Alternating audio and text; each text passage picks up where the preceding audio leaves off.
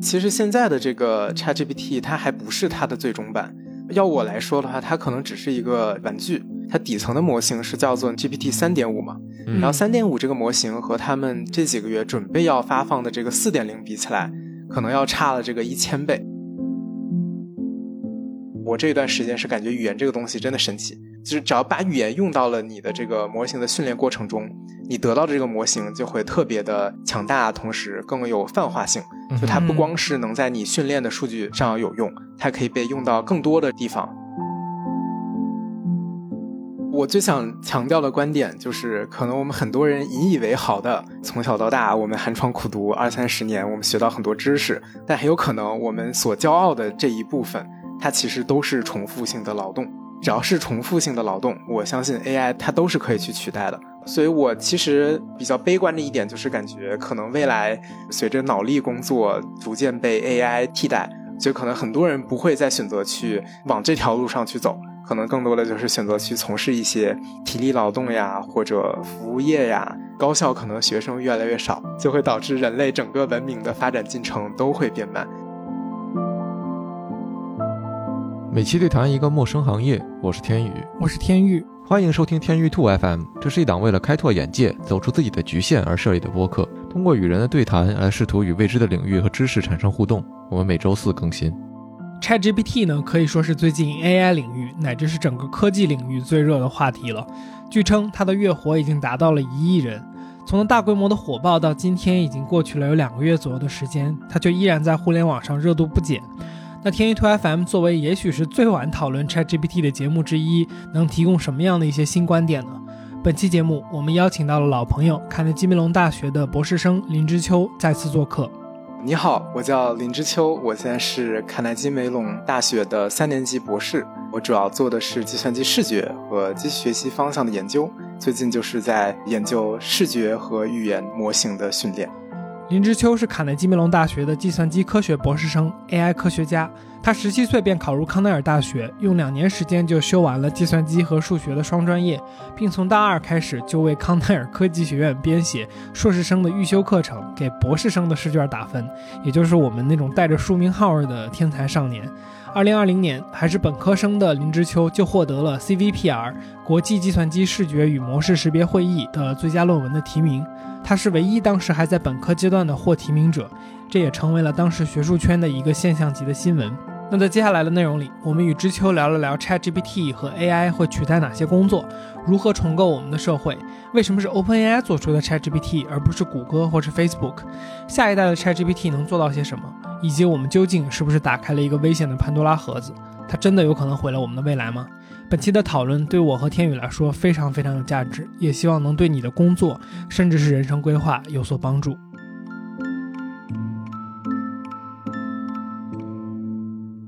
那来吧，来表达一下您之前告诉我们的暴论。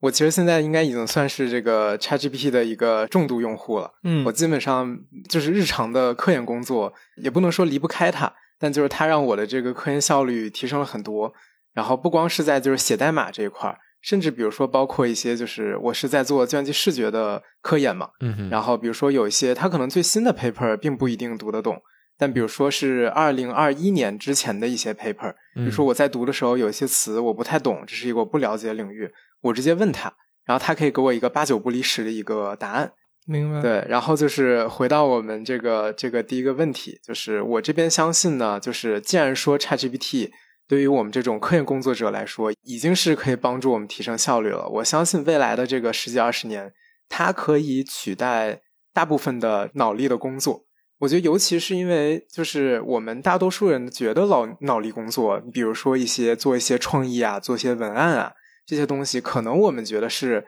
做东西都是新的，但其实不是。就可能你想过的一些想法，别人已经想过了。嗯，一旦是这种出现重复性的内内容的时候，就这一类的语言模型，我觉得真的是它的这个想象力啊这方面，其实我觉得比人好强。嗯。就你定义的，比如说脑力工作者，就你能描述一下它大概都包含什么类吗？对，就是我想说的，就是我觉得很有可能保守估计吧，我觉得可能未来的二十年 保守估计，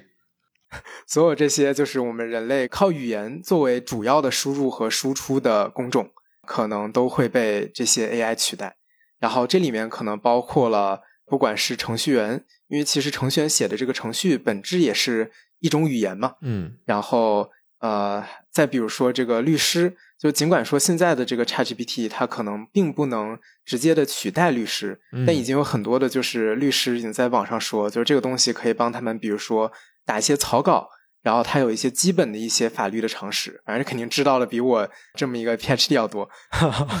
然后呃，我觉得就是像这类语言模型，就是所有的那些文字工作者，就是包括甚至比如说文科的 PhD，嗯，他可能现在都已经把文科 PhD 的这个能做的事情给做的差不多了。嗯，文科的 PhD 们主要现在就还还在在给这个 ChatGPT 找错儿，就还说你看他这个东西还是不太靠谱。但是这个说实话，确实也不是一个令人太安心的事情，因为提升正确率，我我以我的猜想来讲，还是挺容易的一件事情。嗯，是的，就是主要是其实现在的这个 ChatGPT 它还不是它的最终版，就是要要我来说的话，它可能只是一个这个玩具。嗯，就是他们 OpenAI 放出来的这个版本呢，是基于它底层的模型是叫做那个 GPT 三点五嘛，嗯然后三点五这个模型和他们今年应该是这几个月准备要发放的这个四点零比起来，可能要差了这个一千倍。然后，但按以往的这个领域的这个训练模型的经验来看，就是你这个模型每大这么一百倍、一千倍，它的性能都是会有一个质的一个飞跃，嗯哼，就是俗话说的这个量变引起质变。嗯所以说，我们现在的，起码我现在个人使用这个 ChatGPT 这个基于三点五的这个模型，我已经感觉就是非常非常好用了。所以我是非常，我个人非常期待，就是它接下来会 release 的这个四点零。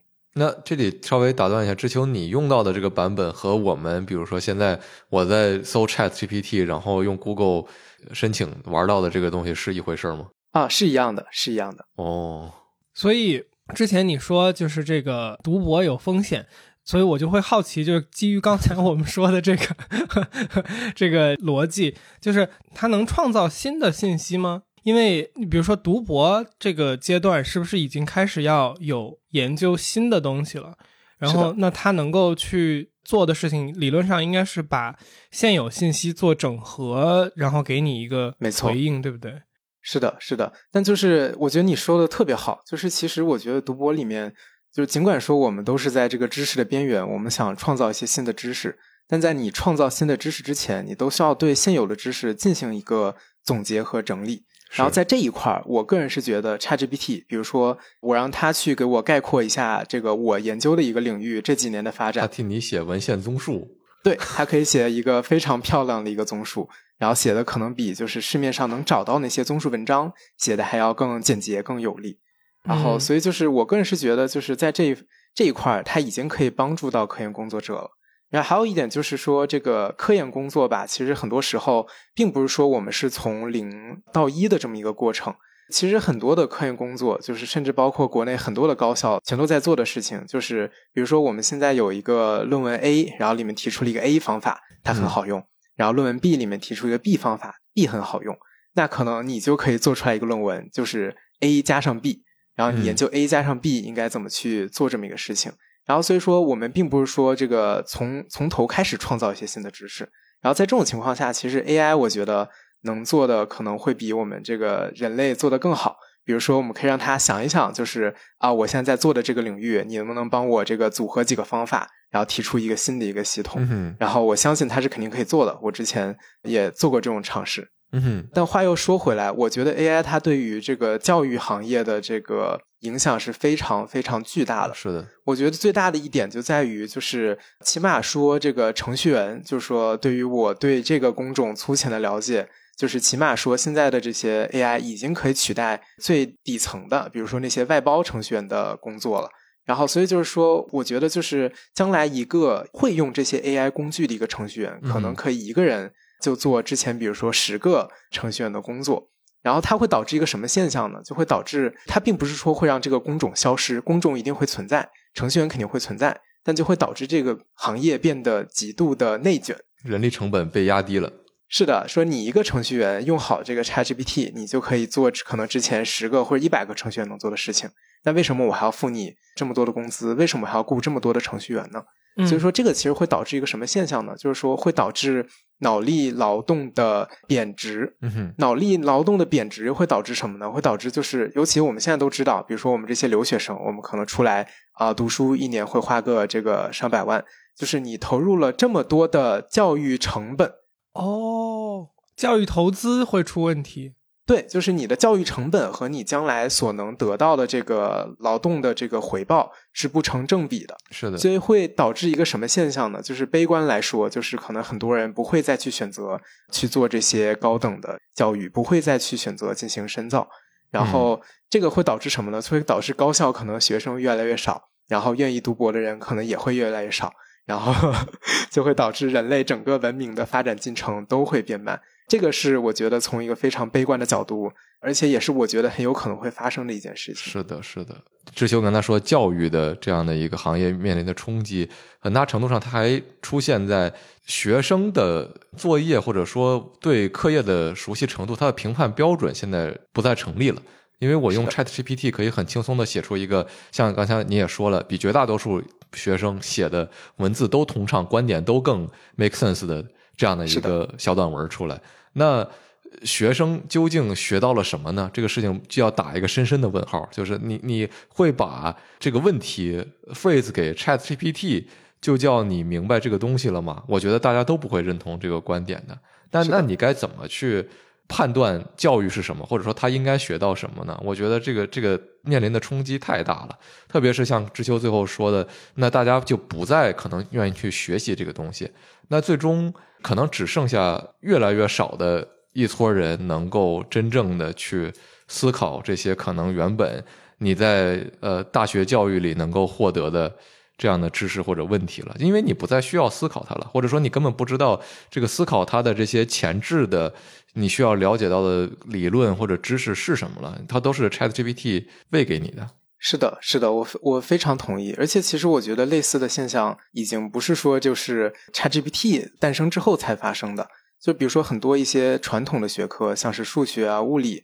其实你像看现在愿意学这些学科的同学也会越来越少，就是因为可能这些行业的你所付出的这个教育成本和你未来所能得到的这个金钱回报不成正比。嗯，我刚才有一个想跟进的问题是，就是 Chat GPT 回应的东西为什么有逻辑？为什么有逻辑这件事儿，我为什么觉得它重要？就是因为其实刚刚大白说的这个问题，我觉得它可以跟我们之前的一个现象去类比，就比如说我们人在有手机搜索引擎之前。大家所需要具有的能力之一，比如说你需要具有某种就是呃强的检索或者阅读能力，然后或者是就是说之前你对呃知识你需要有这个记忆的能力嘛？就比如说为什么我觉得现在教育体系里面还包含很多这种需要去背的东西，因为之前我们可能没有一个特别特别方便的，就是在粘在手上的这么一个设备，然后能让你随时去立刻的查到你想要的一些 factual 信息。但是现在这个事情变了嘛？对但是那等于说，我觉得现在的教育本身可能连这个事儿都还没有跟上。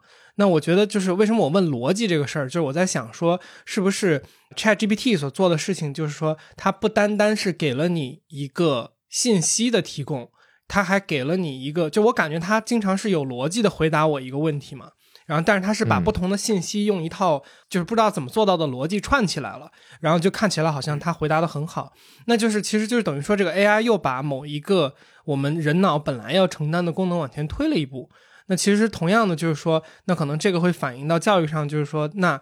这一个部分是不是之后就有点像我们现在自己也不会去背一些东西那种感觉，去往前去优优化嗯或者推进呢？嗯，我觉得杰基你说的这个特别有意思，是因为你说逻辑这个东西，然后你前面提到了这种实际信息的这样的一个获取，以及这个功能已经被互联网代替了。我觉得就是你说了这样的一个，就是它的前置，因为逻辑本身是它要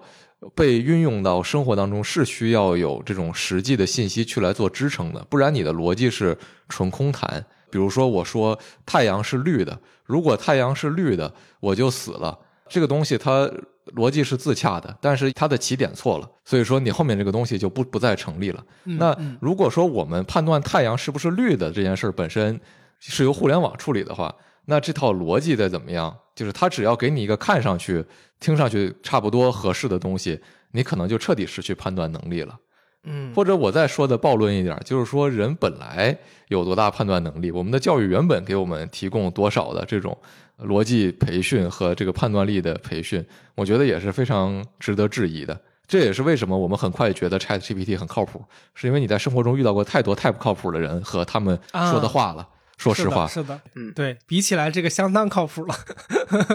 是的，我同意。然后就是对于这个问题，就是关于这些 AI 它到底有没有逻辑的事情，就是我可以很负责任的说，它其实并没有任何逻辑的思考，就是它给你的一切输出，给你的一切回答，都是基于这个应该是统计学的概率。就是说，它其实这个语言模型和我们上次聊的这个别的 AI 模型没有任何的本质区别，它其实就是一个函数，你有输入和输出。它这个输出取决于什么呢？并不是取决于什么逻辑啊、分析啊这些东西，而就是取于出自于这个，比如说他想说下一个词的这个概率。所以说，它本质上还是一个就是统计 AI 的这么一个模型。然后，尽管说现在学界有很多研究，怎么把比如说逻辑运用到这些模型上的这些有这样的论文、有这样的学者，但就是这些研究还很粗浅。就是我们现在能看到的这个 ChatGPT。它本质上并不是一个具有逻辑的一个智慧生物，它其实就是一个 AI 的一个统计模型。但我觉得这里面它给我们一个启示是什么呢？就是说，起码说对于 AI 已经能，比如说帮助程序员来写代码这么一个事情来看，就是说，其实像之前大家可能觉得程序员这种东西是一个你需要很长时间的基础训练，你需要很强的逻辑性才可以办到的一个事情。但现在来看，很有可能不是。就很有可能，大多数程序员做的工作，本质上还是一个重复性的这么一个搬砖的工作，就是俗话说的这这个码农嘛。然后，我觉得他其实这个给我们更大的反思，就在于就是我们人类所崇尚的这些所谓脑力工作啊，所谓这些创意，究竟是不是我们人类独有的，还是说他们仅仅就只是一些重复性的劳动而已？嗯。嗯，我刚才在想的，就是说，我们最早聊的一个 AI，它做不到的，或者说，就至少现在 GPT 这个模型做不到的一件事情，就是它是搜集信息，也就是说，它不能做那个信息的从无到有。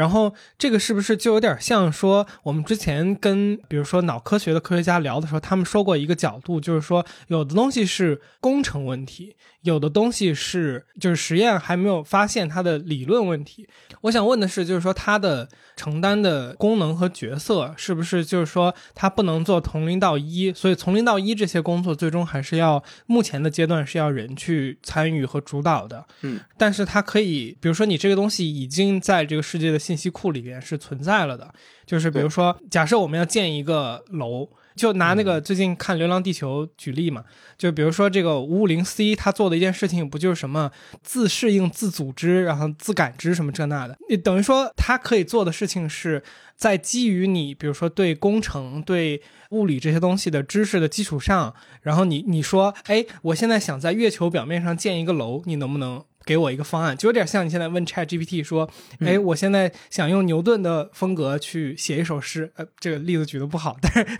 但就是大概这种感觉，是不是？是的，是的，我同意。就是我觉得可能这里面最关键的点就在于回到我们可能一开始聊的那个例子上，嗯，就是说，其实比如说你想在月球上面建一栋楼，OK，你现在可能知道在月球上怎么建一个东西，然后你现在也只要也知道怎么在地球上建一个楼。那 ChatGPT 就可以把这两个知识给拼到一块儿，然后告诉你怎么在月球上面建一个楼。就是说，其实如果一句话总结的话，就这个东西它还是一个本质上还是一个复读机，就它做的事情其实还是在重复，就是有人说过的话。然后唯一一个区别就是它可能可以把就是很多很多人说过的话。比如说很多很多这个 Wikipedia 呀、谷歌上面的知识给拼凑到一块儿，然后给你一个满意的一个答复。嗯哼，就是 ChatGPT 这个模型，它和之前的这些语言模型一个最大的一个区别就在于，它其实是用到了这个人类的偏好的。应该是 OpenAI 他们就是雇了四十个标记员，四十个这么少？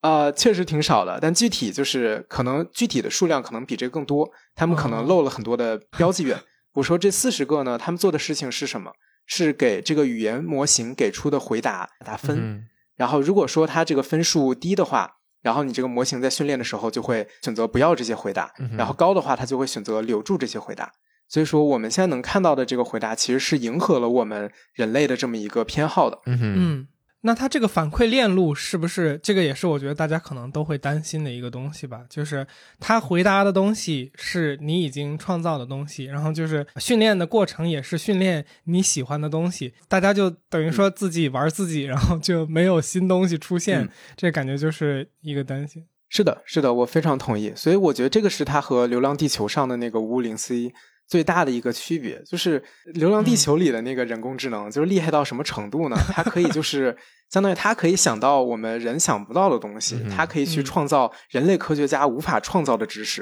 比如说可以用这种方式，然后在月球上。布置这么一个那个叫什么什么象阵，然后把月球给炸掉，嗯这个东西嗯是人类科学家可能想不出来的东西。然后，但现在的 ChatGPT 离那一步还差很远很远。嗯哼，嗯直球，你的意思是，就是说，尽管 Chat GPT 还是离我们对很多科幻中的想象差很远，它不妨碍大多数人被取代，对吗？是的，对我最想强调的观点就是，可能我们很多人引以为豪的，比如说我们这个从小到大，我们寒窗苦读二三十年，我们学到很多知识，我们可能成为了某一领域的专家，然后我们可能可以，比如说实现很厉害的工程，但很有可能我们所骄傲的这一部分，它其实都是重复性的劳动。嗯，然后只要是重复性的劳动，我相信 AI 它都是可以去取代的，无非就是一个 AI 更贵还是人力成本更贵的一个问题。嗯哼，但我呃，我可以很就是乐观的说，就是 AI 绝对不会导致某一个行业消失，因为就是不管任何一个行业，我们如果想让这个 AI 模型然后得到一个比较好的效果，一定是需要这个领域里面最优秀的那一批人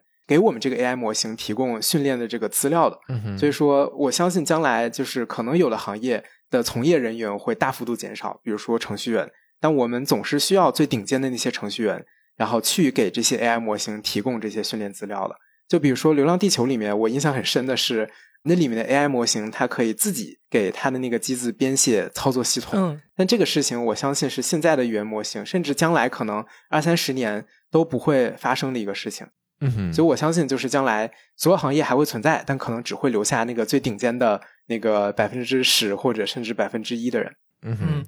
我觉得等于是就像你刚才提到过的，就是这个重复性工作这个这个概念的定义其实是有变化的。就原来很多我们觉得不是重复性工作的工作，现在在这个模型下，其实它是重复性的工作。没错，之前甚至如果大家看过一些，比如说讲创新的内容的话，其实创新里边很大的一个点就是一加一大于二嘛，就是你你把两个东西拼凑到一起，然后做出一个大于就是这两个东西的所谓的就是直接一加一大于二的这种数据。但是感觉像刚才说的，就是说这个一加一大于二这种创新它也能做了。那如果是这样的话，人所承担的东西就感觉需要的人会变少，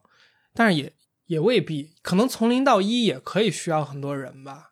对，就是我是觉得非常取决于，就是说你这个行业究竟需要多少的创新。你就比如说，其实像我觉得这个嗯 IT 这个行业，可能嗯就是说已经不需要什么根本上的创新了。我们已经有非常优秀的 操作系 统，有非常优秀的数据库。然后，这个其实很多程序员做的事情，无非就是在已有的这个系统上面，然后去做一点点的优化，然后或者说是去开发一些新的功能、新的一些界面。然后，其实这一类工作，其实我觉得重复性就已经非常高了，完全是可以被 AI 取代的。但就是我觉得，如果乐观来说，有可能 AI 会导致一个什么现象呢？就是会使得我们现在可能很多重复性的脑力工作消失，所以我们剩下的人就会去想，有哪些东西究竟是 AI 还确实做不到的。比如说，像是一些内容的创作，比如说像是这个大刘写出来《三体》，我相信这个给 AI 两百年时间，他也写不出来一本《三体》。所以我觉得嗯可能将来会有一些，比如说新的一些行业诞生。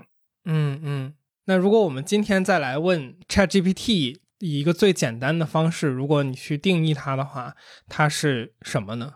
呃，如果最简单的话，我觉得其实就是我刚才说的，它其实就是一个复读机，只是它是一个非常强大的一个复读机。嗯哼，就是说，这个东西它本质上是什么呢？就是 OpenAI 这个公司，他们其实不光是有 ChatGPT 这么一个非常优秀的一个产品，然后像是去年很火的那个，你用一句话，然后让 AI 给你画一张图，那个嗯哼 DALL-E 也是他们做出来的。嗯然后在那之前还有像是 Club，然后前阵子还有一个叫做 Whisper 的一个模型，然后是用嗯来处理就是所有的语音啊、音乐，比如说它可以把所有的音频给翻译成文字。然后就是所有这些模型，它其实背后的原料是一样的。我这边很粗浅的分析，其实就是通过互联网上他们能拿到的所有的数据。他们这些模型一个特点就是说，他们是用就是互联网上能爬到的所有东西，比如说各种网页、各种视频，全部放到一块儿。比如说用了几万张卡，然后去训练出来了这么一个模型。嗯所以本质上，它其实就相当于是把我们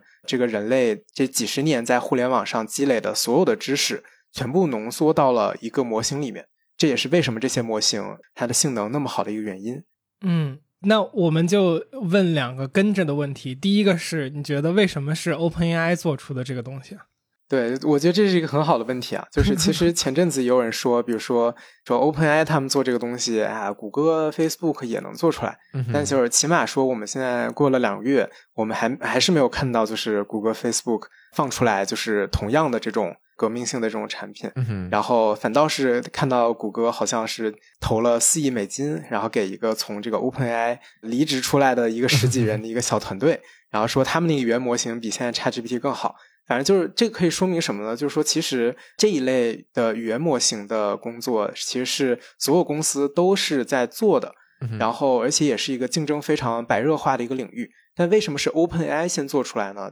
啊、虽然说我他们并没有就是公布说 ChatGPT 它究竟用了多少的这个数据，用了多少张卡，用了多少标记员，但就是我能感受到的，就是 OpenAI 这个公司，他们和别的公司的一个很大区别，就是在于他们其实人很少。嗯哼，我觉得其实这可能是他们成功的关键，就是说他们整个公司应该也就是几百个研究人员、工程师，然后你像 ChatGPT 这么一个项目，可能也就是那么几十个人，可能不到一百人。然后，但就是这么很少的工程师、研究者，能做出来一个秒杀其他所有公司这些大模型的这么一个产品。其实这就说明了，可能现在我们的这个 AI 已经到了一个什么时代呢？就是说，你并不需要这么多的研究人员去，比如说开发一些新的算法。就是说，我们现在已有的这些范式，就是我们这几年、这十年来研究的这个深度学习，你比如说像是什么 Transformer 啊这些东西，可能已经足够用了。然后，唯一一个区别就在于 OpenAI 比别的公司用了多得多的数据，加上多得多的计算资源，然后以及烧了更多更多度的电。嗯，像别的公司，谷歌呀、Face Facebook 呀，他们其实也都有自己的研究团队，但就是我感觉他们研究团队更多的还都是，就是虽然他们的研究部门像 DeepMind 可能有将近两千个人，是 OpenAI 的好几倍大，但他们的这个每个研究团队可能能享受到的资源只有 OpenAI 的，比如说百分之一。这也导致了，就是说他们并不能做出这么优秀的这个产品，但不妨碍他们，比如说在各大的学术会议上去发很优秀的这些论文。总结一下的话，其实我觉得这是一种 AI 层面上的垄断吧。嗯哼，就是说 OpenAI 他们相当于是一个公司，然后很少的人把互联网上所有资料都拿到自己手上，然后不管是有版权还是没版权，然后用嗯所有的这些资料去训练出来这个模型。这也是为什么，就是说我们现在的这些 ChatGPT 啊、DALL-E 他们这些模型还没有被商业化的一个很重要的原因，就是因为他们用的这些数据是没法解释的，嗯，就是他们可能用了很多就是那种用户涉及到用户隐私的数据，然后或者说嗯。用户并没有给你权限，就是免费用你的这个数据，他们并没有解决这个问题，他们只是说把这个模型先给训练出来了。也有一些就是 AI 的从业人员，包括一些巨佬，像这个 l e q u n 也是那个用靠深度学习拿了图灵奖的那个人，然后他就嗯。说这个 ChatGPT 这个东西没有什么革命性的创新，就是他用的东西无非就是大家这几年都在用的这个 Transformer，他们无非就是把算力和这个数据给扩大了很多很多倍。所以就是说，这个我个人是感觉，就是这一块已经发生的事情，就是说，目前来看，更多的数据你就可以训练出来更好的模型。然后尽管说你这个模型可能会侵犯一些用户的隐私，但起码说它已经有用了。而且像 ChatGPT 现在应该月活已经有一亿的用户了，就说这已经是不可就是阻止的这么一个趋势了。这应该是他们官方的数据，我也是刚查查到的。这么高吗？那我现在已经落后一亿人了，我没有日常使用 ChatGPT。没有没有，就是可能一亿用户，并不是说就是真的有一个人，可能是每个人都有那么十几十几个号。啊啊 啊！有这种使用场景吗？哦，就比如说你想这个大批量的获得一些回答，你可以比如说通过一些 API，然后比如说一次性给它放一千个问题，然后通过一千个账号，应该也是有人偷偷摸摸做了这么一个工具的。嗯，嗯，对我，我总结一下我刚才说的那个问题。其实我我问那个就是说，为什么是 OpenAI 做出来的这个东西？我有一个疑惑点。其实，当然你刚才已经回应了，就是我觉得之前我们一直听到过一个说法，就是说，如果你要研究人工智能，你要去数据量最大的地方，就比如说。就之前曾经有一个风潮，说什么这个呃学校里的科学家都在往就类似于谷歌、Facebook 这样的公司跑嘛。然后这个逻辑就是说，因为他们有最多的数据，所以你这个 AI 训练或者说 AI 制造是要有这个基础的。所以你在这种就怎么说学术机构里边是没有意义的，而是你要去它数据所在的地方。但是刚才这个逻辑看起来，我觉得有意思的地方其实是 OpenAI 做的事情，其实是它等于通过一个所谓我们现在还没有弄清楚到底侵不侵权的方式，但是它反正现在就是先把就是比如说谷歌和 Facebook 的数据，你不说全网的数据吗？等于它先先把这些数据都都给囊括进去了。那如果它已经囊括进去了，那可能就就是本身这些机构所具有的那个所谓的就是数据量的优势，它就也能够用到。那可能唯一的问题就是，我现在能发展出来的一个想法就是说，那是不是未来？你像谷歌呀、Facebook 这样的公司，它进一步的意识到自己数据的这个重要性以及就是被保护的意义，那可能 ChatGPT 这个模型后面它的一些数据，呃，类似于说爬虫啊，就会被谷歌或者 Facebook 他们禁掉。就大家都自己去画自己的那一片地嘛，就是我用我这个上面的东西来训练我的模型，你不要过来训练你的模型。这样的话，我就能保证我自己有数据的优势嘛？会不会有这一天？嗯。呃，我同意这个观点，就是，但其实，比如说像 OpenAI，他们能爬到的这些数据，都是我们正常人，比如说上网也都可以看到的数据。比如说你爬一下 YouTube，然后爬一下谷歌的这些这个搜索到的这些网站，就是说他用的这些数据都是我们普通人可以搜到的。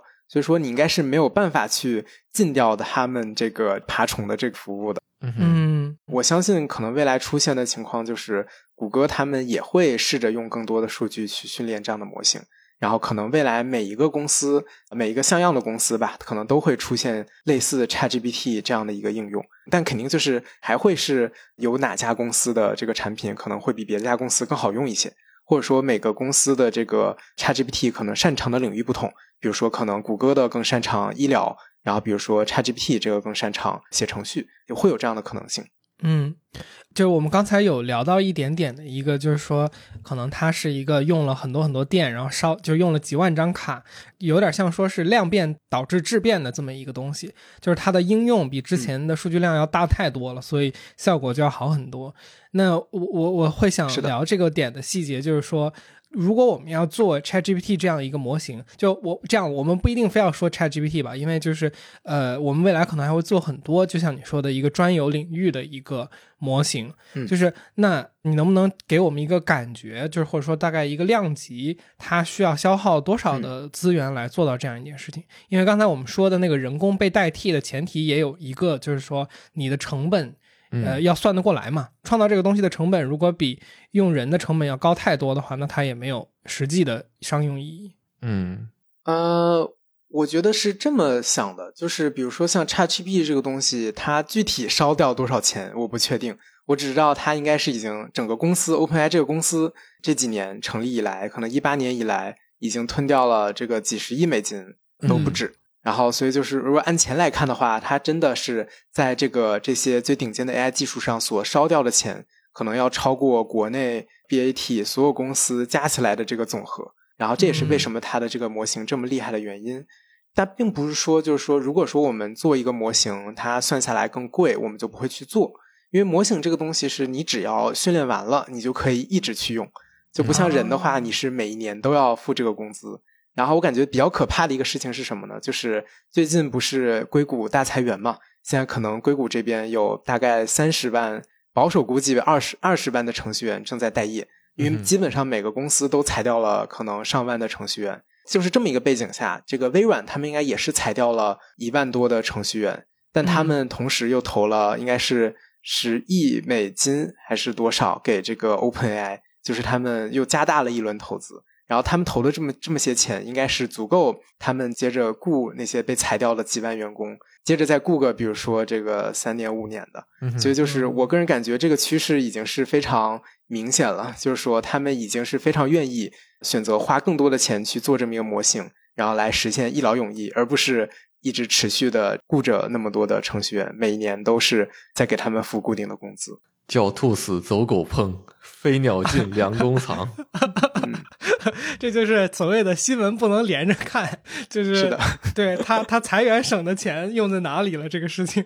呃，就是刚才你在说这个的时候，我能想到的一个就是逻辑吧，就是说等于是这种模型训练了一次，就是它是固定成本。那如果说它的，当然它最后你还是要算账啊，但是我觉得对于大一点的公司长线的成本来说，fixed cost 还是挺好的一个东西，尤其是你说的这种，就是它无限的这么一个东西，因为它它等于它不像一个就是所谓的那种我们现在普通社会认知的 fixed cost，就比如说我买了一辆车，我说它是固定成本，但这个车其实还是会报废嘛，就虽然它报废的可能没有那么快，但是它还是逐渐的在流失价值。啊，但是这个同样可能也能说吧，你 Chat GPT 这种类型的模型，是不是你训练一次，可能它能管个五年，因为要不然再往后它信息也就不不够新了，是不是？啊，对，这个肯定是。但就是我相信，比如说谷歌他们如果研发一个 ChatGPT 的话，他们不会就是像 OpenAI 一样，他们只去做这么一个语言模型，不会只去做一个对话机器人，而是他们会利用他们这个搜索引擎的优势，然后让他们做的这一款 ChatGPT 直接接到他们的搜索引擎上，这是肯定他们会做的这么一件事情。那这个是不是就是现在这个最近爆出来的新闻说必应和那个 ChatGPT 在联合？这是不是就是的是的 那你觉得谷歌会比他们更快吗？对，所以我这个已经买了很多微软的股票了。哦，好的，知道了，这就去买。我刚才还想问有什么商业落地的投资建议，微软。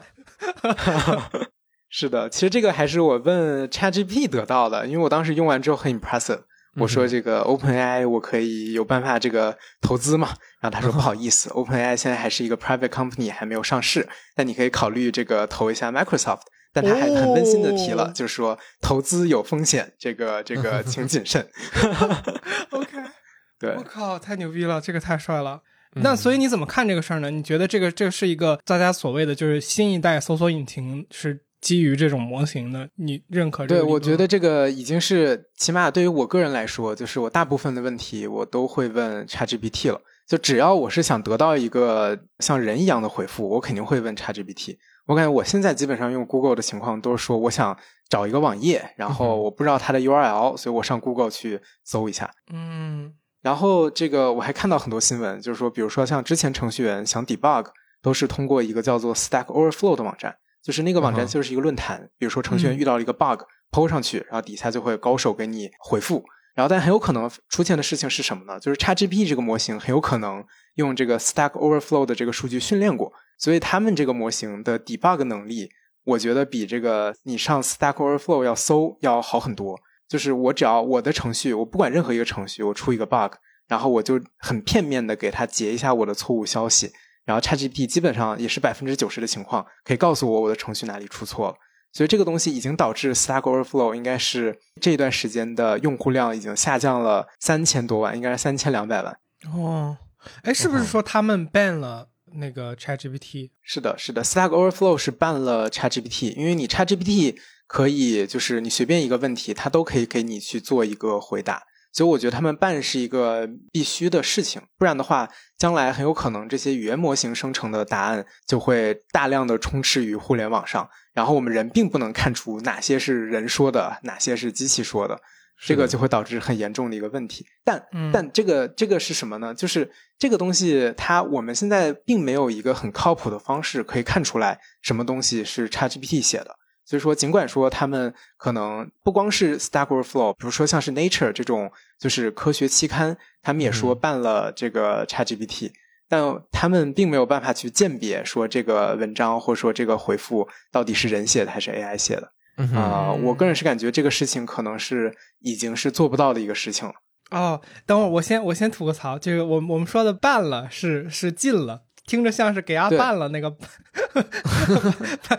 把 ChatGPT 办了。呃，但但那我们就就是顺着这个往下聊呗。就是呃，我感觉最近大家，我不知道是不是我的信息太片面了，但是我感觉最近很少有人问，就是说 ChatGPT 和图灵测试这个问题了，就感觉大家好像不怎么聊嗯图灵测试了。那按你刚才这个逻辑，嗯就是 ChatGPT 已经，如果我们特意想去那什么都不行的话，那是不是就是说它已经远超过那个图灵测试的那个？那哦那没有，我觉得就是图灵测试，它的这个最原始的定义还是说，就是你有这么一个计算机，它可以跟人进行对话，然后你什么时候人判别不出来跟你在对话的这个是人还是机器的时候，它才是通过这个图灵测试。但就是 ChatGPT，起码目前的这个玩具版，我们还是很容易可以看出它是一个机器还是一个人的，因为很多时候，比如说问到一些敏感政治话题，他会直接说啊，不好意思，我是 ChatGPT，我是一个 AI。对他能直接告诉你他不是一个人。对对对对，他很贴心的告诉我们他是一个 AI。嗯对，所以就是我个人是感觉，就是图灵测试这个东西，可能已经大家不提的原因，是因为它和现在的这个 AI 已经不是一种范式了，嗯或者说，其实我们已经相当于是实现了那个年代的计算机科学家对于 AI 的幻想。但就是嗯我们在实现这个幻想之后，我们发现其实你现在这些语言模型还有很多就是这个我们人能做但他做不到的事情。嗯哼，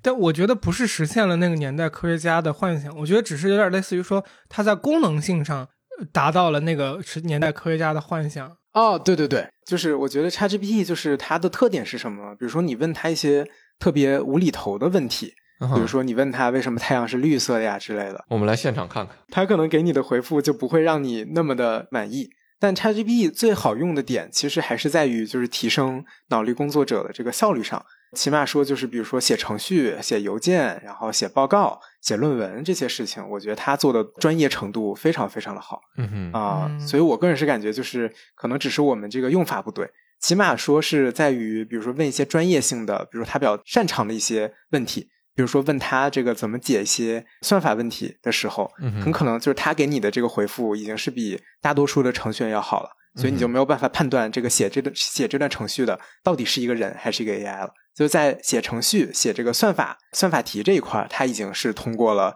图灵测试了。嗯，哦，查出来了。ChatGPT 大概琢磨了两分钟，跟我说，太阳不是绿色的，它是黄色的。在空气和在地球大气的影响下，太阳的光线被吸收和散射，使其看起来呈黄色。然而，在特定情况下，如日落或日出时，太阳可能看起来有点红色或者橙色。句号。嗯，OK，这个超过我的想象了，说明这不是一个无厘头的问题，这是一个物理学的问题。说明这不够无厘头。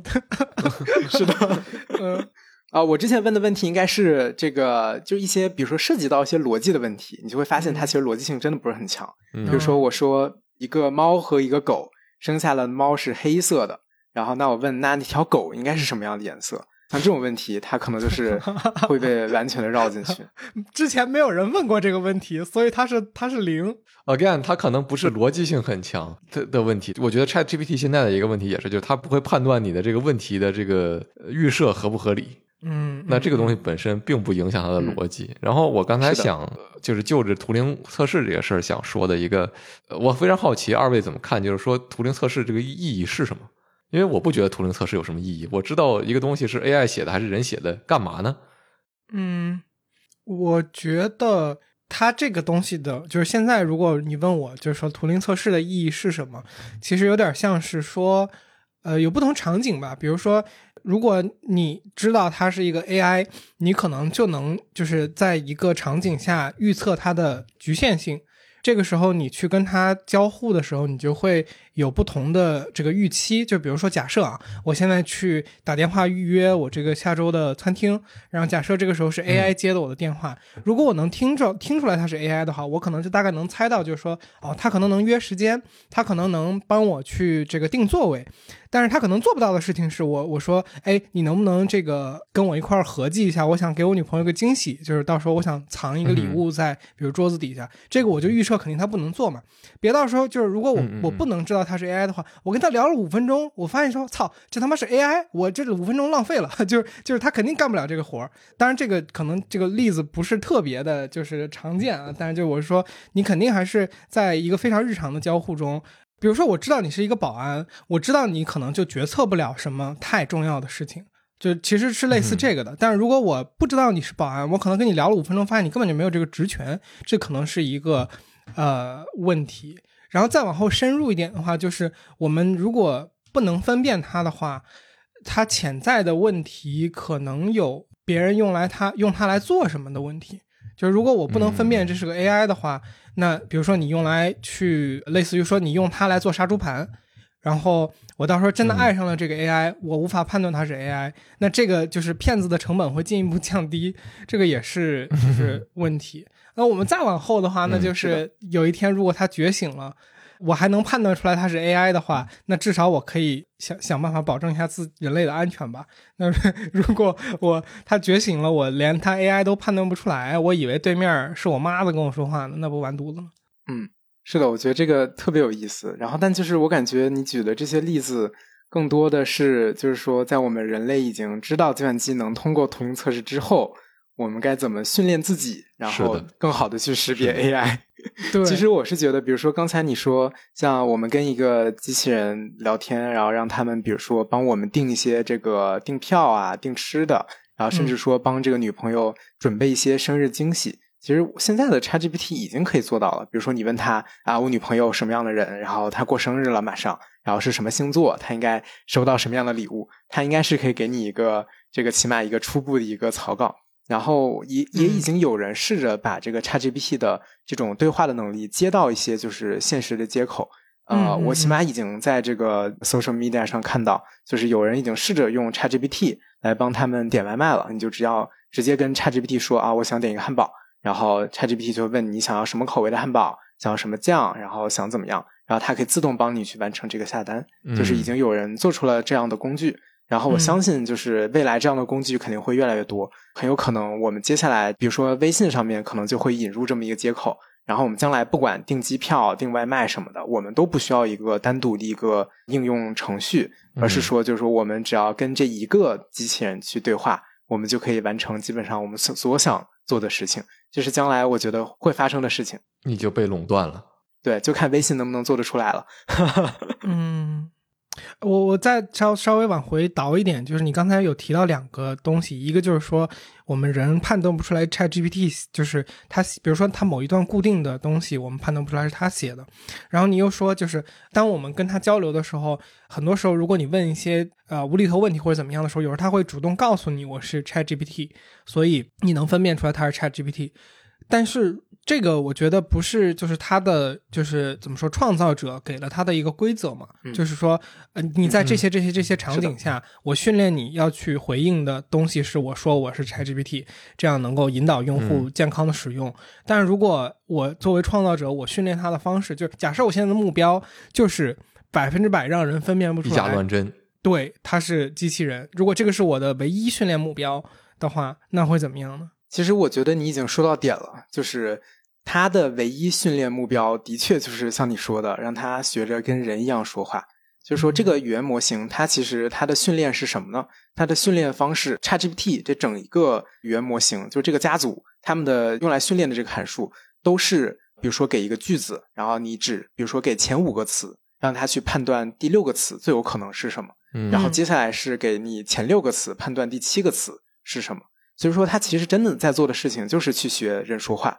就是在非常好的履行他这么一个复读机的这么一个职能。然后，像我们现在 ChatGPT 在使用的时候，有时候它会蹦出来说：“啊，我是这个 AI 机器人，我不能回答政治相关的问题。”这个其实是他们 OpenAI 后面才加上去的。所以说，其实在这个学人说话上面，我觉得这个 GPT 已经是做的非常非常溜了。然后现在其实非常有意思的就是，他们公司现在就担心的就是啊，你这个 ChatGPT 太像人说话了，所以可能有的时候他说出来的一些话就会这个有一些不太好的敏感的内容啊，或者一些政治的一些这个信息啊，然后他们这个模型并不应该去说这样的话，这些其实都是他们人为后面加上去的。嗯嗯嗯，对我刚刚想说的就是逻辑也通嘛，就是因为它的。数据量是可能，比如说近几十年的所有的人在互联网上创造的语言的信息的话，那确实他应该比人更懂怎么他妈说人话，这个很合理。没错，没错，真的是这样。对，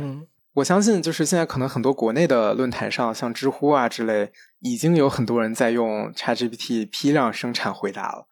对，我觉得就是刚才杰基说的这个东西也是很有意思。其实绕回图灵测试这个本质，因为你刚才说，比如电话，你可能聊了五分钟才反应过来它是一个机器人，那其实也就是说，在这个前五分钟，某种意义上，它是不是已经通过了你说的这个图灵测试？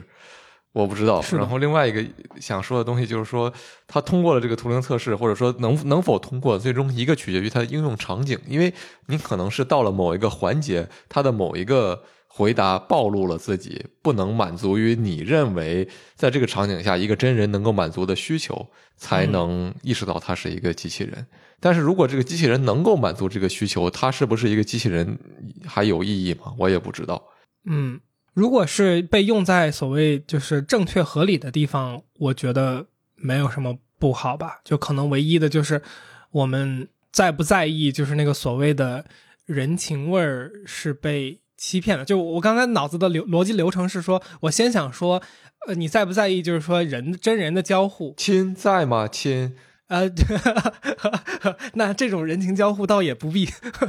就我本来想说的是，我的逻辑链路是我先想说，你在不在意？就是真人交互作为一个，就是比如说人性的温暖。但是后来我想到，就说 OK，ChatGPT 这个状态，它能让你感觉到它是个真人的话，那你也会觉得它是真人交互。所以那就是你你可能就是要想的，就是说我们在不在意我们感觉到的真人交互的那种情感是假的，但我们不知道的时候。还有人能跟初音未来结婚呢？哎，我刚才也想问，你说多久以后会有人爱上 ChatGPT？就是不知道几年就会在日本那边爆出来一个这种新闻的那种事儿，我跟 ChatGPT 结婚了。我觉得就是现在 ChatGPT 它毕竟还只有语语言的这么一个输出，但你像这个 OpenAI 这个公司，你说它又有这个 DALL-E，又有这个这个 Whisper，就是它语言呀、视觉这一块其实做的也很溜。它其实将来只需要把这些模型整合到一块儿，完全可以做出来一个非常逼真的一个数字人。然后你跟他说什么，他就跟你回什么。然后你想让他扮演什么样的角色，他就怎么样跟你说话。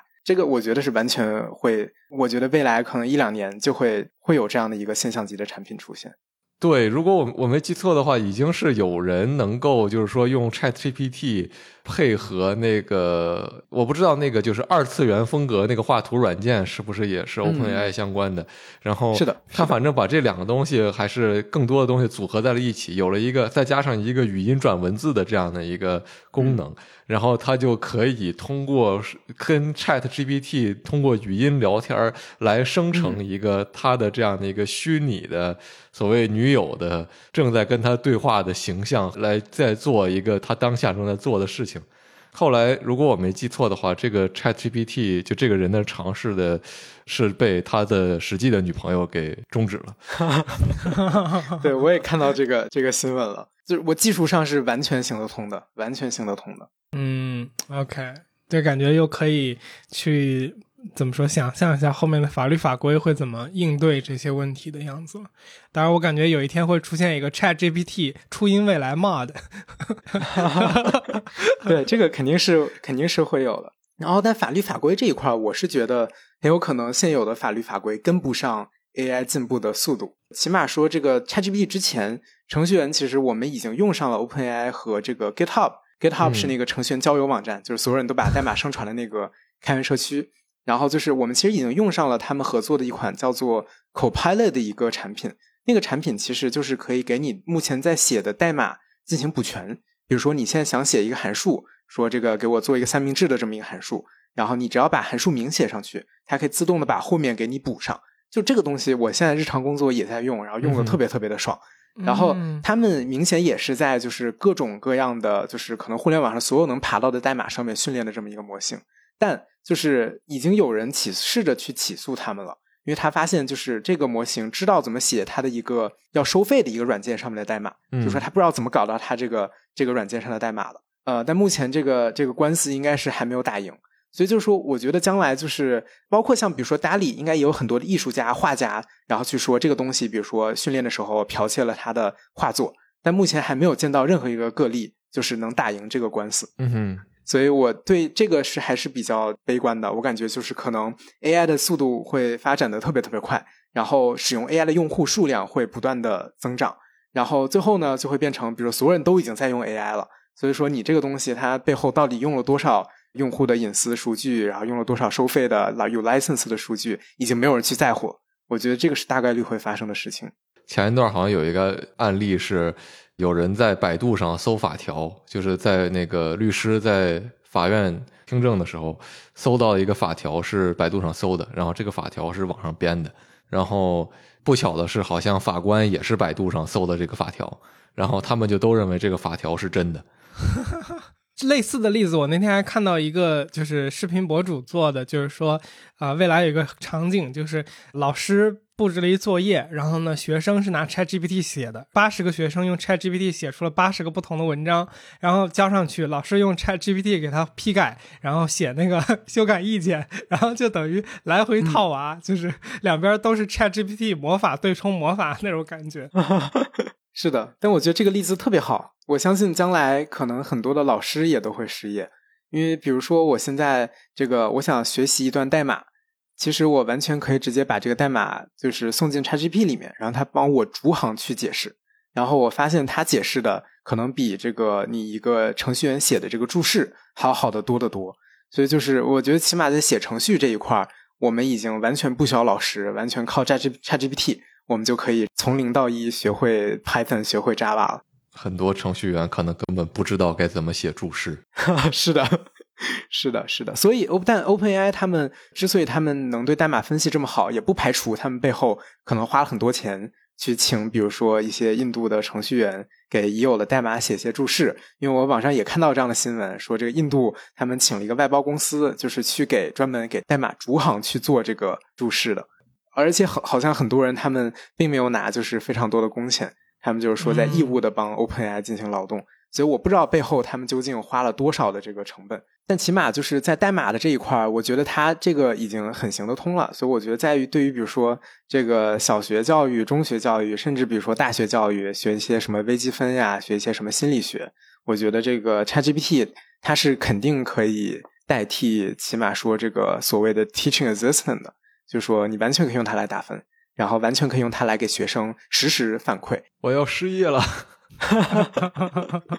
但当然前提就是说这个东西这个用起来比比人要便宜嘛。你毕竟像美国，起码 当年我做助教的时候，一小时十二美金，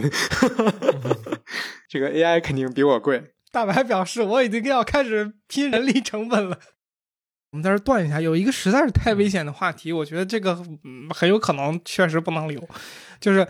突然在想，你说，呃，如果是按刚才那个逻辑，就是说 ChatGPT 它做的事情是搜集信息，怎么怎么样？就我刚才想，就是如果我们套一个中国这个环境的话，会怎么样呢？就是不能的前提下，AI 用户量激增嘛，然后很多很多人都在用 AI，然后它变成一个日常的。一个工具的话，那那些不能的人就就是不是有一天不是说有一天了，就是在近期是不是就会变成那种有点像说有手机的人类和没手机的人类，能接入互联网的人类和不能接入互联网的人类那种感觉？那是不是中国的某种竞争力会突然？我觉得是的，就是比如最简单的例子吧，就是我觉得像 ChatGPT 这个这个产品，国内的公司可能未来的三五年都还做不出来。就是你像是 Google、Facebook 这几年在 AI 这一块投入了，也是那肯定几十亿、上百亿美金，但他们也都还没有做出来 ChatGPT。然后你像国内对于这一块的研发，那就是可能也就只有他们的零头，加上你这个国内还有各种墙，你想翻墙爬这些语料还有问题。所以我觉得很悲观的就是说，国内的这些科技巨佬近年来是很难做出来这样的模型的。然后这就会导致我们的这个国内的这个科技行业就会比起美国的这个 Google、OpenAI 失去很多的这个竞争力。嗯，而且我觉得，如果它变成一种普及化的东西的话，那它对于整体民众的，就是个人能力的那种加持，如果你这边普及不下来的话，也会有挺大的问题。是的，我我觉得中国人最厉害的在于我们学习使用东西。非常快，所以将来只要说有人开始用了 ChatGPT 做一些事情，我相信他身边的人，然后乃至更多的人就会学着用起来。所以我觉得这个东西在起码未来十年、二十年的时间，我估计所有人都会用上这个 AI 模型的服务。明白，嗯那个刚才我们不是聊了，就是说 OpenAI 的这个现在的这个水平很高嘛，就是因为我刚嗯刚才的逻辑应该是说、OpenAI 它有点像说它是一个小团队，但是它在一个非常具体的项目上面，它投注了非常多的资源，然后所以它在那一个东西上面就做的非常非常的强。然后、嗯呃，我记得你。上次就是咱们前采预聊的时候，你说的一个东西是说，呃，因为 OpenAI 的出现，这两年就是感觉大家对于模型的使用整体发生了改变。好像你之前说什么什么什么 transformer 还是什么东西，现在都变成就是大家开始去用这个 GPT 模型。那这个是因为他们的资源赌对了地方，还是说他们有什么过人之处，识别出来了这个模型是最是的，好的呢？这是一个特别好的一个问题。我可以就是从学术发展的这个角度上来回答这个问题，然后也是就是还原一下 AI 这一块历史的这个发展。就是在一三年那会儿，就是这个深度学习刚起来的时候，所有的 AI 学者，顶尖的 AI 学者，像 Hinton 呀、LeCun 之类的，都是在这个北美的各大高校。其实就是说，这个学术跟工程的一个很大的一个区别，就是说，为什么 OpenAI 他们能把这些东西做出来，就是因为别的公司，他们尽管说是把很多的 AI 学者搬到了，比如说这个 Google、Facebook 继续去做研究，但他们整体思路还是在做学术研究。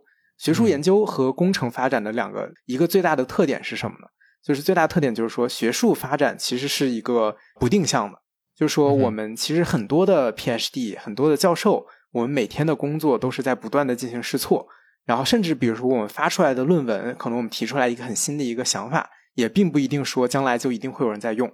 对，也不一定说是他的错，可能就是这个东西它并不是说是最行得通的一条路。但就是学术发展，它一定要有这么一个环节，就是一定要有大量的学者去试不同的 idea，然后你这样才能试出来说哪一条路是最行得通的。然后嗯 OpenAI 呢，它和别的公司的区别就在于，他们就是笃定了，就是你就是用大模型、大数据，你就是走这一条路，他们相信这肯定能走得通。所以说，他们用了一个很小的一个团队，然后但他们可能花了更多的钱是去收集数据，然后去积累他们的算力。然后他们就可以做出来这么一个很牛逼的一个产品。但其他的公司呢，就是说，并不是说他们没有去研究这些方向，就是谷歌、Facebook 也都有在研究语言模型，然后他们可能研究这方向的人比 OpenAI 还更多。但他们没做出来，原因就是因为他们还是在，比如说试不同的训练的范式，比如说试不同的这个神经网络的架构，试不同的这个优化函数。然后他们可能主要的目标还是说是去这个学术的会议上去发一下这个这个论文。所以说，我觉得就是 OpenAI 走在最前面的原因，就是因为他们已经把 AI 这个东西不是当成一个一个学术的东西在发展了，而是就把它当成一个工程，然后想方设法让它落地。嗯，事实证明，他们这几年确实走得特别通。他们也不是不发论文，像这个 GPT 呀、Clip 呀、DALL-E，他们也都会发论文，但他们发了论文的数量呢，会比别的公司可能要少一个量级。但他们这些模型的性能，然后以及领先别的公司的这个这个年数，那又是相当于比他们要高的一个量级。我能问百度现在啥水平这个问题吗？这个可能要被剪掉，我不知道啊。就是百度，我觉得已经不配和 任何这些公司放到一块儿去去比较了。嗯、OK，对，我觉得也不用剪，度感觉这可能是公观众这个乐见的一个答案。就是就是我要说的是什么呢？就是我相信，我觉得国内的人才肯定非常的这个优秀。然后百度，我相信他们也有自己的研究院，肯定有很优秀的学者。但 OpenAI 他们证明的点是什么呢？就是说你并不需要这么多的学者去研究 AI，去发那么多的论文，试那么多 idea，不需要，你就只需要去积累足够多的数据，高质量的数据，然后同时用大量的算力，你就可以做出来一个起码说是有实际意义的这么一个模型。嗯对，所以我并不是说就是不是也不一定是百度的问题吧，可能就是发展策略不一样。因为毕竟百度他们不像 OpenAI，他们甚至包括 Google 他们没做出来原因，可能就是因为他们的搜索引擎本身太赚钱了，所以说他们并没有动力说去做一个完全新的一个产品。然后 OpenAI 呢，也并不一定就是说他们现在 ChatGPT 就是市面上最好的语言模型。很有可能只是因为他们这个小公司有融资的压力，有生存的压力，所以就是他们好不容易做出来一个东西，所以最近赶快公关一下，然后这个没想到效果异常的好。嗯嗯嗯，嗯是的，是的，先放出来一个版本，然后再增一点估值。是的，是的，是的。那我们来采访你一下，这个从上次我们聊 AI 到现在，我我们上次预聊的时候，强烈的感受到了你有一些心态上的变化，能不能来给说说？就是呃，最近这段时间有什么看法上的改变吗？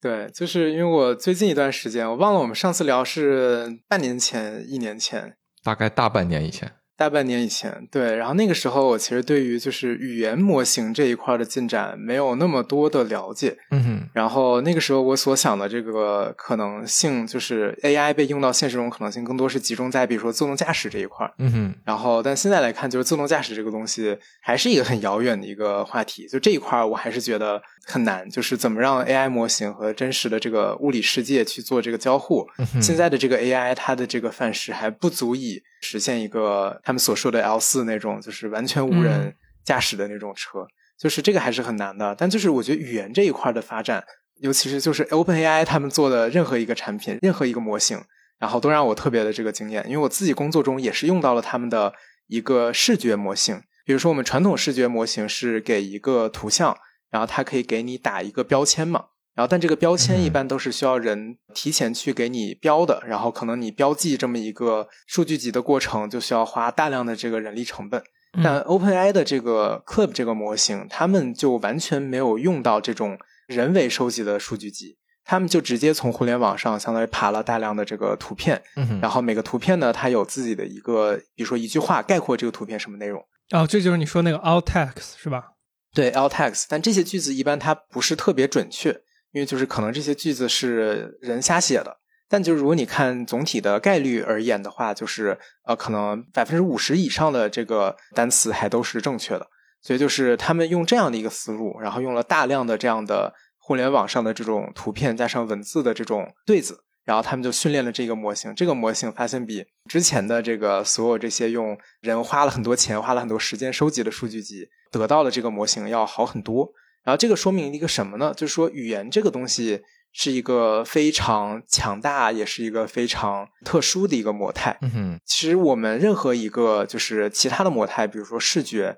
比如说音频，比如说视频，都有可能通过语言来得到一个更强大的一个模型。嗯哼，反正我是觉得，我这一段时间是感觉语言这个东西真的神奇，就是只要把语言用到了你的这个模型的训练过程中。你得到的这个模型就会特别的强大，同时更学术上叫做就是更有泛化性，就它不光是能在你训练的数据上有用，它可以被用到更多的这个地方。比如说像是我不知道上次有没有聊到，像我们实验室也有人用这些 OpenAI 的模型，他可能没有见过医学的一些图像，比如说是肺部超声的图像，但就是这些在互联网上训练出来大量数据训练出来的一个模型，已经可以去。理解一些初步的医疗图像里面的一些特征了，所以就是我真的感觉语言这个东西特别特别的神奇。然后加上就是这一波 ChatGPT，他们已经把语言模型用到这个实际的生产中了。然后我就感觉这一块其实这几年能做的事情有很多很多。嗯哼，尤其你像 OpenAI 他们这个公司，可能比现在所有的这个市面上的这些自动驾驶公司体量都要小不少。然后可能投入的钱也并没有像自动驾驶是很多资本投了非常非常多的钱，OpenAI 可能就是那几个金主，然后但他们就做出来了这么革命性的产品，然后我就感觉这个语言这一块可能是尤其语言模型、对话机器人，一切这些东西是将来这几年的重头戏吧。我相信不光是学术研究上，我们像我们做视觉的人都在尝试往语言靠拢，然后我觉得就是这些现在已有的这些模型也已经能被用到。很多的行业里面去产生一些很多商业上的价值了，啊或者用到你个人的这个生产任务中，比如说你们剪视频啊之类的，也都可以尝试着用这些语言模型，然后或者加上其他模态的语言模型。所以就是我个人对于这一块的发展是非常非常乐观的态度。但就是就是回到之前的，就是我觉得像是这些和真实物理世界交互的这种模型，比如说最简单的这种自动驾驶。目前来看，还是一个非常难的一个课题，所以就是我觉得人类的这些体力的劳动，其实可能我们中国人都会觉得这个万般皆下品，唯有读书高，但其实很有可能读书这个事情其实是 AI 更擅长的事情，反倒就是搬砖呀、举铁这些，是我们可能人类还是我们只有人类更擅长的事情。嗯，然后所以我觉得在这一块的话。可能就是人类的优势，起码近十年还不会消失。但比如说像写代码之类的，起码我是觉得 ChatGPT 它的代码能力比我强多了。所以这也就是你说的那个，就是机器人这边的发展比文字 AI 这边的发展要慢很多。是的，就是换换句话，就是所有这些我们人类通过脑力劳动，然后以这个语言作为输出、输入、输出或者输入输出的一部分的这些任务，我觉得 AI 都可以胜任。但并不是说 AI 它就比我们人类大脑要强，因为你像现在 ChatGPT 他们用的这个模型的这个大小，用的这个电力。那肯定是人的上亿倍，人的大脑的上亿倍，就不是说这个东西它特别的高效，或者说真的很有智慧，只是说这个东西它可以帮资本家节约他们运营公司的这个成本，但不像体力劳动，我相信就是人的能耗，那肯定还是比现在任何市面上的一个机器人都要低的，有俩馒头就能活。对，是的。然后我觉得这个也是从，我觉得可以从这个人类的这个智能的这个起源聊起嘛。就是毕竟我们人的这个认为很简单的体力劳动，它之所以我们人觉得很简单，那是因为我们人类这几百万年的进化都是为了让我们身体适应这些体力劳动。比如说手的这个抓取，你像抓一个东西，这个我们人觉得很简单的事情，其实都不是所有动物都可以抓的呀。你像很多灵长类，你都需要一定的训练。然后他们才可以去学习掌握一些工具，然后所以其实这个东西真的是我们人类千万年的这个进化，然后所得到的一个非常高级的一个智能。嗯哼，只是在现代的可能被我们人类所低估了。但起码就是像我们这个学院，我们机器人研究所嘛，我们一半都是研究怎么让机器人和物理世界去做交互，剩下一半，比如像我们去研究 AI 的。但起码我是感觉，就是我们 AI 这一块的进展要比他们可能快得多得多。然后你比如说，现在想让一个 AI 去帮你倒个水呀、叠个衣服呀，其实还都是一个不是说不行，但还是一个。比较难的一个这么一个任务，嗯，所以我其实比较悲观的一点就是感觉可能未来像我们刚才提到，就是随着脑力工作逐渐被 AI 替代，或者说这个个别这个脑力工作者使用 AI，然后就可以达到比如说十个百个脑力工作者的这个效率的时候，嗯加上我们教育成本，我感觉是一直不断在上升，就从来没有下降的，所以可能很多人不会再选择去往这条路上去走。可能就是更多的就是选择去从事一些比较接地气的这种体力劳动呀，或者服务业呀，我觉得会可能会出现这么样的一个情况。嗯，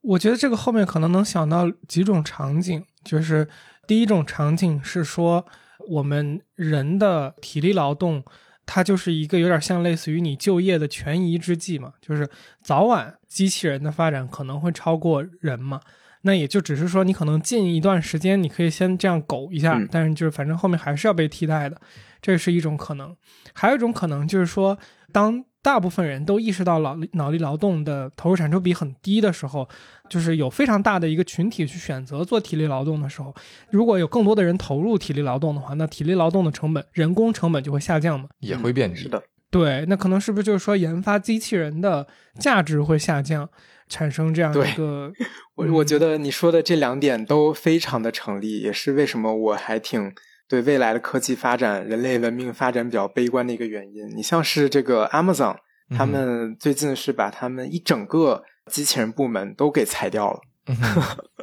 我觉得这个就是也不是说这一定说明了他们战略的什么问题，但就起码能说明他们肯定是短时间内这个机器人部门不能给他们带来实际利润上的这个增长。所以他们就是不得不放弃这一个部门，所以我觉得就是你说的这两点都会发生。嗯，而且它这个这个链路是不好的，就是说，或者说是令人比较担忧的，就是说，因为如果你的社会呃重构的时候，因为我觉得思维和这个认知是需要训练的嘛，它就跟你就是练肌肉一样，它需要训练的。因为现在我觉得我们社会的范式是大家。就是认为脑力劳动可能可以获得的回报更高，所以它有一个激励因素，就是说我要去训练我的认知能力，训练我的脑子，训练我这些东西，然后使得这个社会在发展和进步上的时候，全人类的基础水平可能在认知这一块儿都比较高。但是如果你后面它的重构方向是说，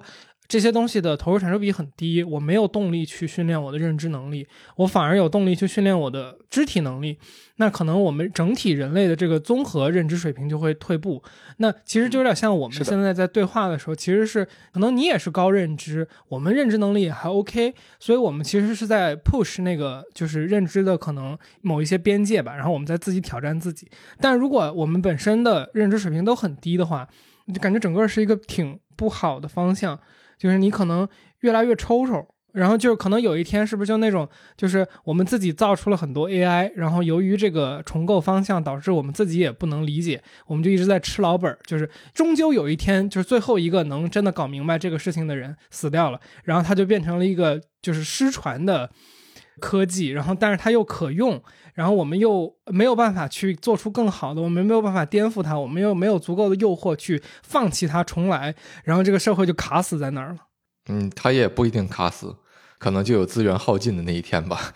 对，就是我觉得像你说的这种情况，比如说一个领域，然后所有懂的人都一个个都去世了，然后这个领域就没有再接着有发展了，这个肯定是不断在发生的。是的，很多基础科学的一些领域就已经陷入了这种停滞。然后 AI 这一块我还是比较乐观，就是起码在这个语言模型啊、视觉模型、视频模型、语音模型这一块的发展。我相信还是未来这几年、十几年的重头，因为毕竟脑力劳动这一块的创造的价值还是很巨大的，这块市场很大，所以在这个他们能做出来 AI 完全替代脑力工作者之前，我觉得都会有人不断的去研究这一类的模型。但我比较担心的，确实就是在机器人这一块，因为可能随着就是脑力工作者大量的投入。体力劳动，你像国内已经发生了嘛？很多，嗯，这个这几年 BAT 裁员也很多。你像腾讯可能裁了三分之一的员工，很多员工可能因为背了一些贷款之类的，就得去开滴滴。所以就是这个事情一直都在发生，而且加上就是，其实我觉得就是科研这一块儿。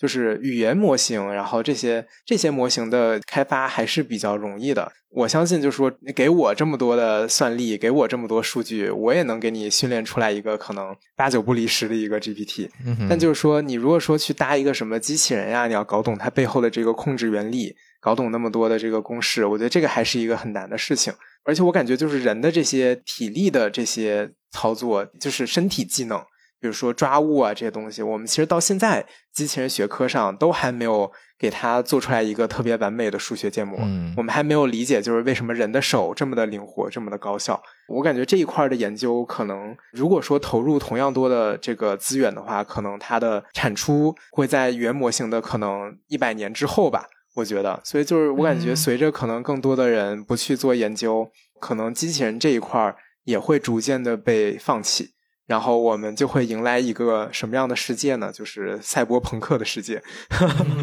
，high tech low life。对，就是大量的人还是去做一些可能非常低级的一些体力劳动，甚至都不需要任何高级体力劳动了。因为你稍微复杂一些的东西，你完全比如说可以让 AI 帮你去做计划。所以可能很多人做的事情就是去每天在固定的那个 A 点 B 点之间去做这么一个移动，然后去做一些固定的一些动作，领着一些微薄的足够生活的薪水。我觉得这个是未来有可能会发生的事情。知秋，你说的这个一定程度上，首先它这个就是我特别想说的这个问题，就是说，那其实你已经给出了答案。我们未来的一个很大的担忧是说，我们大多数人就是可能是不太需要进行复杂的思考了，而是就是听从一个 AI 的指令，它帮我们来去判断什么东西是当下最优的。然后，一个你在几个点当中做一个重复的运动，领取一些薪水。然后，甚至有的时候，你甚至还可以说，它在这个多个点当中帮你规划一个最优路径，然后来实现你的这个高效的生产。这个东西叫什么呢？我们管它叫送外卖，对吗？对，是的，就是的。那其实一定程度上，你已经可以说一个雏形已经出现了。你当然不能说送外卖的工作人员们，他他们不配得到一个有尊严的生活，或者说这这样的生活是没有尊严的。我觉得目前我们还没有资格下这样的一个定论，但是它带来的一个就是可以预见的想象，就是说我们是不是会有越来越多的人加入这样的一个行列当中？未来是不是所有的行业都会往服务业，就是人对人的这种服务进行转化？然后我们背后都有一个统一的 AI 在指导我们的思想。我在想，就是说，是不是不一定一定要是 high tech low life？其实我刚才觉得这个逻辑是这样的，就我刚才在想一个什么事儿，就是我们人你说最终会变成 low tech low life 是吗？不是，可能是 high tech high life，只是你对那个 high life 的定义是不是说你一定就是体力劳动就等于 low life？就是你可能是你需要从从事体力劳动，但是你体力劳动可能每天就四个小时，然后 the rest of the time you just enjoy your fucking life，就是也有可能嘛。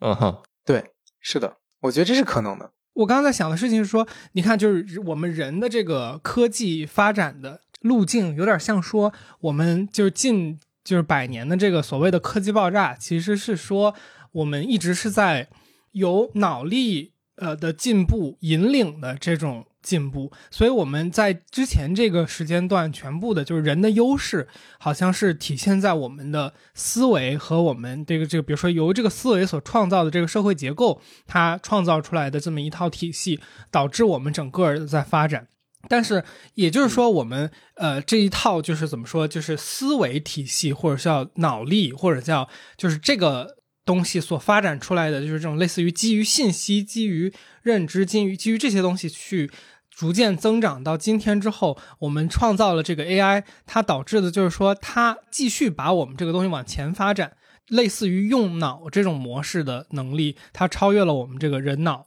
的器官。可能也是因为我们近多少年的主要的红衣不变的，就是所有的推动的底层都是在推动我们用这个东西，用脑子来去发展的所有的东西。然后这个时候出现了这个之后，我们人又发现说，OK，它已经超越了可能我们。原本那个时代或者原本这个社会发展阶段最大的优势，就我们最大的优势可能是脑子。嗯，然后如果我们造出了一个超越我们脑子的东西之后，我们又发现哦，我们的优势回到了肢体，因为可能像你说的，就是身体，就就上次我们预聊的时候你说的，就是身体这个东西可能是上百上千万年这个自然迭代出来的一个东西。可能我们自己的这个认知这一套东西是近几百年我们用我们已有的这个生理工具，然后去发展出来的一套体系。那这一套体系可能更容易被超越，而这个几百万年迭代出来的身体反而不容易被超越。然后我们就进入了一个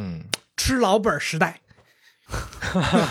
对吧？是啊，是啊，对啊。呃，我我非常同意，我觉得非常对。然后比如说现在生物学上，其实很多东西。我们科幻片里看到的东西还都没有办法实现。你比如说生孩子，你说这么多年了，科学家也并没有说真的发明出来一个人造子宫，就是说你最后还是需要一个女性确实把这个孩子给生下来。就是说我们确实身体上很多很多的功能，我们目前没有一个完整的一个认识，然后也没有办法去用任何的一个工具或者一个 AI 去替代。我是觉得人在这一块还是存在价值的。但只是，我觉得就是因为我也不了解，就是这个社会经济它怎么运行，所以我也是非常希望将来能出现所谓的这个 high tech high life。嗯，但我感觉这一块还是一个社会经济学的一个问题，就是怎么去分配这些。社会上的资源，嗯，我我其实还是想问一下最后一点问题嘛，因为你们讲了很多《流浪地球》，虽然我没看过，但我最近在看《三体》电视剧。这个我想说的东西就是，其实跟剧情本身没有任何关系，就是因为我记得前两年刘慈欣说了一个挺有名的话吧，就是他觉得元宇宙，当然他评论是元宇宙啊，我觉得你拿它类来类比 AI，或者说把它套在 AI 上也说得过去。他就说你老纠结在这种就。是虚拟的，他他定义的虚拟啊，首先这个定义是什么样的，我们先暂且不讨论。这种虚拟的东西，这种这种相当于比较内卷的方式，就阻碍人类成为了一个宇宙文明。对，那你最终的以他的这个，比如大家可能大多数人都知道黑暗森林是什么一个什么一个理论，他意思，那你最终结局不就是个 G 吗？你就没有未来了。嗯。那我就好奇，就是那以以我们今天的这些设想和这个探索的推演，知秋，你觉得这个你的想法是什么？或者说，成为一个宇宙文明，它它是我们现在追求的一个方向吗？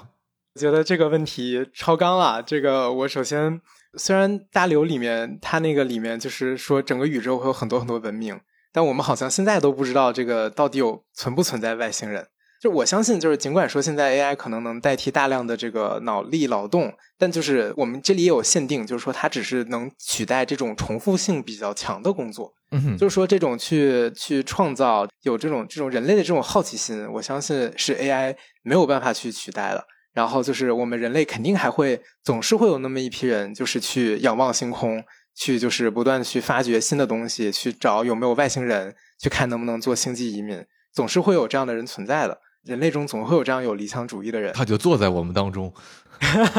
哦，你说我呀？对呀，是啊，对啊，就是我相信人类肯定还是会不断的这个进步。我觉得这个 AI 它来取代这些重复性强的工作，按历史长河来看，它不是一个坏事儿，它是一个很好的一个事情。就比如像当年我们需要，比如说马车车夫，我们现在已经不需要了；我们当年需要这个织布的女工，现在也已经不需要了。我觉得这个东西对于历史人类文明来说就是一个阵痛，就是说我们现在这么多高学历的人，我们学了会计，学了法律，我们学了这个计算机，我们可能将来会面临这个不得不失业，然后得去转去开滴滴送外卖的这么一个困境。但我觉得，对于人类的文明发展而言，它一定是一个好事情，就是它会解放我们的这个创造力。我觉得乐观来讲的话，就是我们可能将来人类的很多脑力活动，就是你重复性的东西都可以去省掉，然后我们就只剩下，比如像大刘啊，然后这些这么有创造力的人，包括在座的各位，包括杰基啊，别别别，包括大白啊，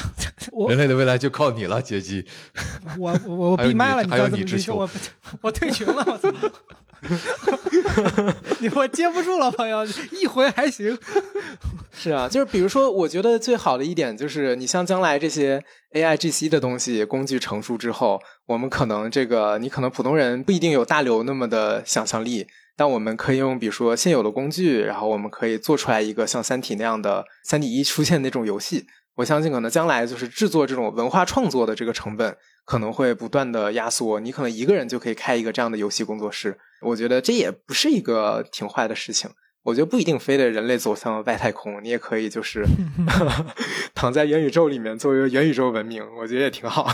嗯，对，这个就是我刚才想绕回来最后回应的这个东西，就是说，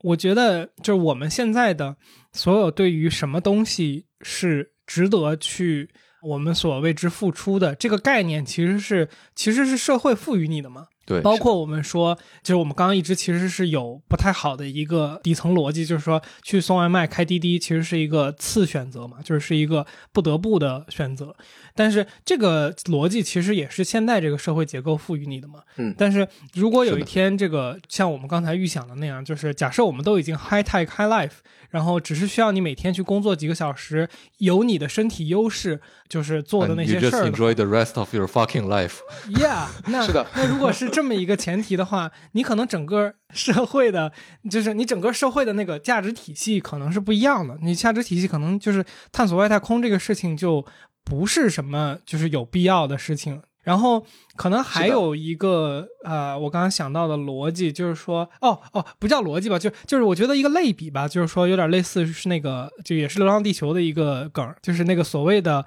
在灾难时代，在数字世界中获得永生的诱惑，对普通人实在是太大了。就这个逻辑其实和我们说的这个是类似的，就是说躺平享受生活的诱惑对普通人来说诱惑太大了，以至于就是说。你很难让这个社会形成一个力量，去从刚才说的这个 high tech high life 只需要吃老本这么一个环境中去跃迁到再次面对复杂问题，然后困难生活这样的一个嗯落差。所以我觉得还是就是它确实可能文明会进一步跃升，人的生活水平会进一步发展，但是你我们无法肯定，就是说它 reform 就是重构这个社会价值体系之后。呃，我们再往后看，它是不是对我们的终极生存意义有价值？当然，就是那你又要讨论，就是终极生存价值意义是什么？所以，那对吧？就是要幸福哦，就又回到这个问题。是的，是的，我觉得这是一个非常 high level 的一个一个讨论。但我觉得短期来看的话，还是因为毕竟 ChatGPT 没那么成熟，所以我们还是。有很多的机会可以去一方面改进这个工具，一方面把这个工具，比如说用到更多的各行各业里面。然后我相信这里面对于任何人而言都有很多很多的机会，就是看谁能有这样的创意，有这样的行动力。所以就是如果诸位想到了什么用 ChatGPT 来赚钱的这个想法，这个我们可以好好讨论一下。好的，收到。好的。嗨，这里是后期的天宇。ChatGPT 的出现呢，的确是让人吓了一跳。而在本期节目的结尾，我觉得我唯一想说的，也许就是去尝试使用一下 ChatGPT 吧。它最终会不会像我们推演的一样改变这个世界呢？我不知道，但是它肯定是人工智能乃至是科技发展史上重要的一个节点了。那不管你是抱着打不过就加入的心态，还是抱着成为历史的一部分的心情，那我觉得去和它交互一下是一件我会选择去做的事情。OK，那如果你有任何想法，或是对本期的内容有所补充，希望你可以在评论区留言和我们一起交流，说不定你的评论也能启发到其他的人。最后做个预告。下周四呢，我们将更新本期节目的彩蛋。在彩蛋里，我们和林之秋聊了聊 ChatGPT 的一些使用经验、场景，以及我们在现场做的一些有趣的小实验。那如果你感兴趣的话，就关注一下我们吧。下周四我们会准时更新，也欢迎你加入天域兔 FM 的听友群，和我们一起直接聊天。请在微信搜索好友 ID 天域兔 FM，拼音的天域，阿拉伯数字当二，再加上 FM，记得是添加微信好友，不是公众号，然后备注一下来聊天，我们会尽快把你拉到群里。最后，如果你觉得我们的节目做得还不错，或是你从中得到了一些启发，请关注、点赞、评论，或是把我们的节目转发给你的朋友，说不定你的转发和评论也能启发到其他的人，这对我们做节目也有非常非常大的帮助。特别谢谢你，下周见。好，那这期节目就到这儿，感谢再次来参加，那咱们一块儿说个拜拜。嗯嗯，好，拜拜，谢谢拜知秋，拜拜拜拜，谢谢你们。嗯，谢谢。